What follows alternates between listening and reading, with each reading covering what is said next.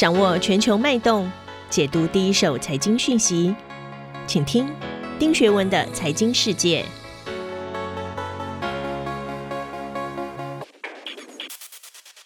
大家好，我是丁学文，又到了每周啊一次跟大家一起看看过去一周全世界发生的重大财经新闻。今天我要讲两则新闻呢，其实在二零二二年也很重要。第一则，一月二十一号，欧盟执委会的主席 Vandeleen 在达沃斯的世界经济论坛 WEF 上面表示啊，欧盟会在今年二月初，就是下个月啊，提出一个规范欧盟晶片生产的法律草案，而且他们会想方设法在二零三零年前。让整个欧盟的晶片市占率，全世界哦翻倍到百分之二十，现在是百分之十。第二则新闻是一月十二号，美国劳工部报告，二零二一年十二月的 CPI 上涨了百分之七，哇，已经创下了一九八二年六月以来的最大涨幅。二零二二年的通货膨胀，我们要怎么解读啊？第一则新闻，首先我要引述是 Bloomberg 啊，它的标题写的是欧盟会在下个月初公布晶片计划，来资助更多的生产。路透社的标题则是台湾会设立两亿美元基金投资立陶宛、东欧的啊，还有 Focus Taiwan，它的标题写的是欧盟工商团体敦促台湾政府放宽边境的管制。那事实上，在开始之前，我要先跟大家说一下什么是世界经济论坛啊。世界经济论坛是一个以 Foundation 基金会的形式成立的非营利组织，它是成立在一九七一年，总部呢在日内瓦。它根据瑞士东道国法哦，在二零一五年获得正式的地位，主要是每年啊在达沃斯举办，然后呢会有全球的工商、政治、学术、媒体的人物共同讨论全世界面临的最紧迫问题。那我们还是会拉回刚才哦。欧盟这次的晶片法案其实包含了五大重点，不过关键就是说呢，表态欧盟要全力发展半导体产业。首先，第一块呢是强化欧洲的研发和创新，有关半导体的；第二个是确保欧洲在晶片设计跟制造的领导力要提升；第三个要修改国家援助的规则，也就是说呢，允许政府援助首款生产的设备；第四个是改善晶片短缺还有供应链的问题；第五个是支援中小型的创新企业。事实上啊，晶片缺货从二零二零年底就开始了，其实冲击了全球的产业，因为晶片的供给一直追不上，所以全世界都发现半导体产业的重要性。不过，台湾的护国神山也是在这个时候让全世界能见度看到的啊。那供应链的瓶颈当然也加重了晶片生产的挑战，所以台湾就有了一些在外交上面合纵连横的大好机会。那无巧不成书啊。今年的元旦，我们也看到蔡总统哦宣示了所谓的强化欧洲链的链接的计划哦。按照了解呢，它会有五个部门哦：国发会、经济部、科技部、外交部和教育部共同推动，来强化对欧盟的布局。我觉得这个是蛮聪明的。那国发会呢，也在去年十月我们有看到啊，率团去访问中欧跟东欧，在疫情期间哦不容易哦，所以台湾确实已经开始出击。如果在台湾长大人都知道啊，台湾长期以来哦，和美国啊，还有所谓中国大陆啦，或者东南亚，其实来往的比较密切。相较之下，和欧洲的来往其实一直是比较少的啊。其实欧洲呢，在这几年的变化是比较大的，尤其在中美对峙下，我们看到欧洲有很多不同以往的一些积极行动啊。所以国哈费的官员也说呢，怎么样让台湾跟欧洲的关系更密切？其实台湾应该抓紧这一次的机会。那我不知道大家还记不记得啊，在去年十一月二十五号，我曾经在在节目中谈过，欧洲商会曾经向台湾提出一个白皮书，里面有一百七十项希望改善的议题，其中一百一十八项是曾经提出来的，五十二项是新的啊。然后欧洲商会其实很多人会以为他在台湾的势力不如美国和日本，其实你错了，整个欧洲商会在台湾的直接投资其实是最多的啊。按照经济部的统计，欧洲来台投资共有六百零七亿元，比美国的两百四十亿和日本的两百三十二亿加起来还要多。而且呢，我们有一些认知是不对的哦。我们一直会想说，那肯定最大就是什么德国、英国、法国这些欧洲大国，不对。其实，在台湾投资最多的是荷兰。因为荷兰在台湾投资超过八百件，金额超过三百亿。那当最有名就是说，台积电最早的股东，很多人可能不知道是飞利浦，来自荷兰的。而现在台积电最关键的设备商 ASML，其实也在去年在台湾扩大投资哦，员工超过三千名。所以呢，其实荷兰才是第一名，第二名呢其实是德国，还有就是法国。所以怎么样能够促进跟欧洲的这个了解，其实我觉得会是很重要的工作。那说到欧洲，很多人会说啊，它不就老气龙舟吗？其实不对，过去欧洲确实。这样，可是自从脱欧的这个纷争结束之后啊，很多人不知道欧洲全球 GDP 还是超过四分之一哦。那过去全世界的直接投资只占全世界不到百分之十，可是去年开始，二零二零年到二零二一年已经增加到百分之十八，所以代表呢，整个欧洲其实跟以前已经有了截然不同的一个变化。那欧洲商会在去年提出的建议书呢，主题是台湾扬名全球的契机。诶，这个题目很好。那我觉得整个议题呢，其实当很多媒体有报道，就是希望说防疫措施可以不要这么紧啦，那一些生活上的遇到问题啦。可是其实我比较注意到是里面有特别针对，希望台湾能够更国际化、跟国际接轨。所以我觉得这个还是蛮积极的一个建议书啦啊。那另外呢，其实欧洲其实在这几年呢，尤其在二零二一年，其实确实有很多跟过去完全截然不同的一些积极行为哦。你譬如说上半年的时候，台湾最早感觉到温暖的就是立陶宛、斯洛伐克和捷克对台湾开始赠送疫苗，然后呢，欧洲议会通过有台决议，决定呢跟台湾有更和平或者积极的一些来往。到了下半年更积极，十月份。欧洲议会以多数同意通过了《欧洲台湾政治关系和合作报告》，希望从政治、经贸、卫生、文教、科技、供应链都跟台湾完全能够升级合作的关系。那虽然呢，最后决定权在欧盟执委会，不过欧盟执委会也在五月的欧洲产业政策和自主性报告引用的内部研究，建议在半导体上扩大跟台湾的合作。所以确实，现在双方的关系是比以前要好很多的。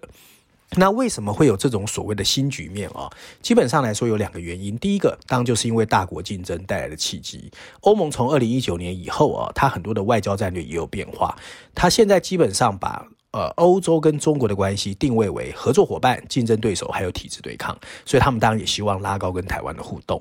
第二个就是台湾本身自己争取来的一个实力，包括我们在半导体还有一些产业上面的表现，也是让大家想跟我们合作的原因哦。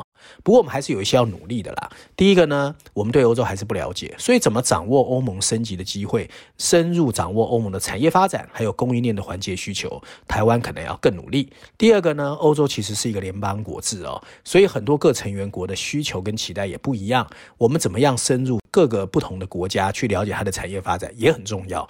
那第三个当最重要是世代对欧盟影响力的对策跟做法到底是什么？譬如说欧盟的执委会为了寻求二七国的平衡，其实在欧盟来说相对是比较保守。所以我们假设今天决定从东欧、中欧用所谓乡村包围地方的做法，那我们也要有一些积极的构思战略啊。那第二则新闻，我首先要引述是 CNBC，它的标题写的是过去一年通货膨胀上升百分之七，其实是美国一九八二年以来的最高。第二个是华尔街日报，它的标题写的是通货膨胀是许多高管对二零二二年的最担心的事情。第三个是呢，伦敦金融时报，它的标题写的是随着通膨上升，到底有哪些投资可以发挥作用？在这个议题开始之前，我要先跟大家谈一谈，到底现在是什么样的通货膨胀？从最早以前呢，有人说啊，现在当然就是需求造成的一个通货膨胀，因为美国的需求爆发哦，当然是因为纾困时期。接着我大家开始发现输入型的成本推升了通货膨胀。可是呢，从去年年底到现在，随着美国 FED 口径的变化，很多人都开始想，而它好像看起来不是暂时的，是永久的。这代表什么？代表它可能现在是结构性的通货膨胀。那什么叫结构性的通货膨胀？那结构性通货膨胀呢？其实跟过去是不一样哦，它代表其实有点像人的慢性病，这个顽疾是更严重的。所谓通货性膨胀的定义，我先简单跟大家说。结构性的通货膨胀，简单来说就是指物价的上涨，总体需求没有增加很多，可是某些产品的需求一下子增加，慢慢造成这些产品的价格先上涨。譬如说，可能猪肉啦、米价啦、房价啦、钢铁，那一时半载通货膨胀没有下来，慢慢就变成成本推动型的通货膨胀，最后进一步造成全面性的结构性通货膨胀哦。那从产业角度，你也可以这样看。就是某些产业特别缺货，比如半导体跟晶片，所以它的价格就往上涨。慢慢呢，各部门之间的劳力资源的移动就卡住了，所以造成了全体产业促成的物价上涨，这也叫结构性的通货膨胀。不过不管怎么样哦，很多人担心结构性通货膨胀是因为它可能会变成一个比较持久性的问题。那事实上呢，它到底现在是持久性还是暂时性？那见仁见智。因为呢，供应链的紧张还有欧美恐呢，其实当时造成的主要原因。所以供应链紧张之后，供给就跟不上。接着呢，需求一下暴增，因为纾困刺激。接着劳工短缺，然后成本呢转嫁给消费者，最后呢就造成了所谓加上二零二零年基期低，所以通货膨胀很可怕。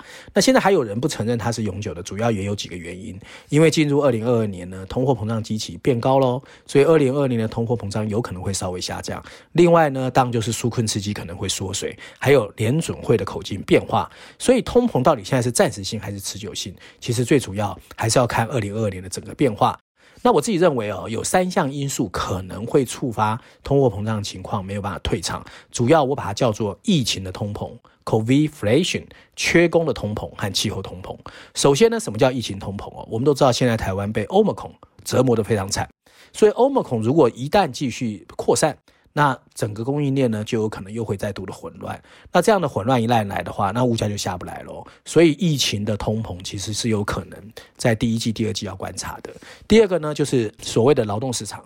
那因为疫情如果继续扩散的话，那当然很多人本来要回去上班的，他就开始又会变化了。尤其现在五十五到六十五岁，所谓婴儿潮世代哦，这些人经过疫情这几年的折磨，有可能他也不想再回到岗位上，他就会变成一个早退的通膨。那另外影响更广更久，当就是气候变化啊。目前最明显的是全球极端气候已经从偶发性变成必然性，包括什么干旱啊、野火、洪灾、缺电、缺水，各种情况都在此起彼落。另外呢，全世界为了对抗地球暖化，所谓绿能转型的压力越来越大。可是绿能转型呢，如果新的绿能上不来，旧的能源退场又太慢，全世界确实有可能缺水缺电。所以呢，很多人就预测今年的石油价格可能会上涨。那拉回台湾哦，去年初。本来中研院是预估哦，二零二二年的 GDP 大概是百分之三点二，不过没想到最后是百分之六点零四哦。那面对今年呢，其实很多人谨慎预测，因为去年的基期太高。不过呢，欧盟恐来势汹汹，把一切的预测都打坏了。那现在呢，就是我们要观察疫情还有通货膨胀的情况。那不管怎么样哦，其实二零二二年看起来变数还是很多，到底会怎么变化？其实所有人都在睁大眼睛看，也让我们拭目以待。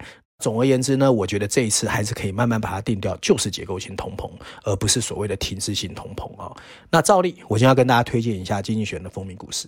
这一期《经济学》的封面设计很卡通，在鲜黄色的封底前，我们看见《经济学》在不同形状的白框前面哦，放了五个穿着超人装扮的卡通人物，他们明显就是戴着 iWatch 的 Apple 的 CEO Tim Cook，满脑子 Prime Air 就是宅配无人机的 Amazon 的 CEO Jeff Bezos，头戴虚拟眼镜的 Facebook 或者现在叫 Meta 的 CEO Mark Zuckerberg，还有手捧着游戏机的 Microsoft 的 CEO。Sandy Anadala，以及坐在一部自驾车上面的 Google 的 CEO Sundar Pichai，上面写着一排黑色大字“科技巨擘的超级企图心”啊。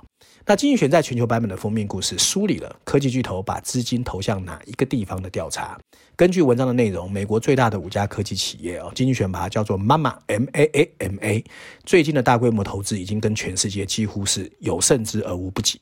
二零二一年，他们总共投资了两千八百亿美元，这相当于美国商业总投资的百分之九。五年前只有百分之四哦，现在百分之九，非常高。那几家科技巨头呢，都想找到下一个机会。经济学人针对交易、专利、招聘或其他标准做了一个分析表，那表示现金正流入从无人驾驶到量子计算的所有前沿的科技领域。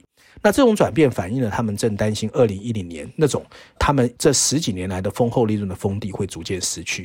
事实上，这几家科技巨头越来越多的侵入到彼此的领域。从二零一五年以来，这六年哦，重叠的营业额已经增加了一倍，达到百分之四十。几乎所有人都在抢前沿的领域。那他们不想涉入科技产业的历史轮回，因为那里充斥着曾经占据主导地位的科技巨头失败的经验。这些企业并不是被监管打败，而是错失了下一个 The Big Year。Fairchild 曾经是半导体的龙头公司，在一九五零年代统治整个半导体产业，但现在你只能在书里面看到这个名字。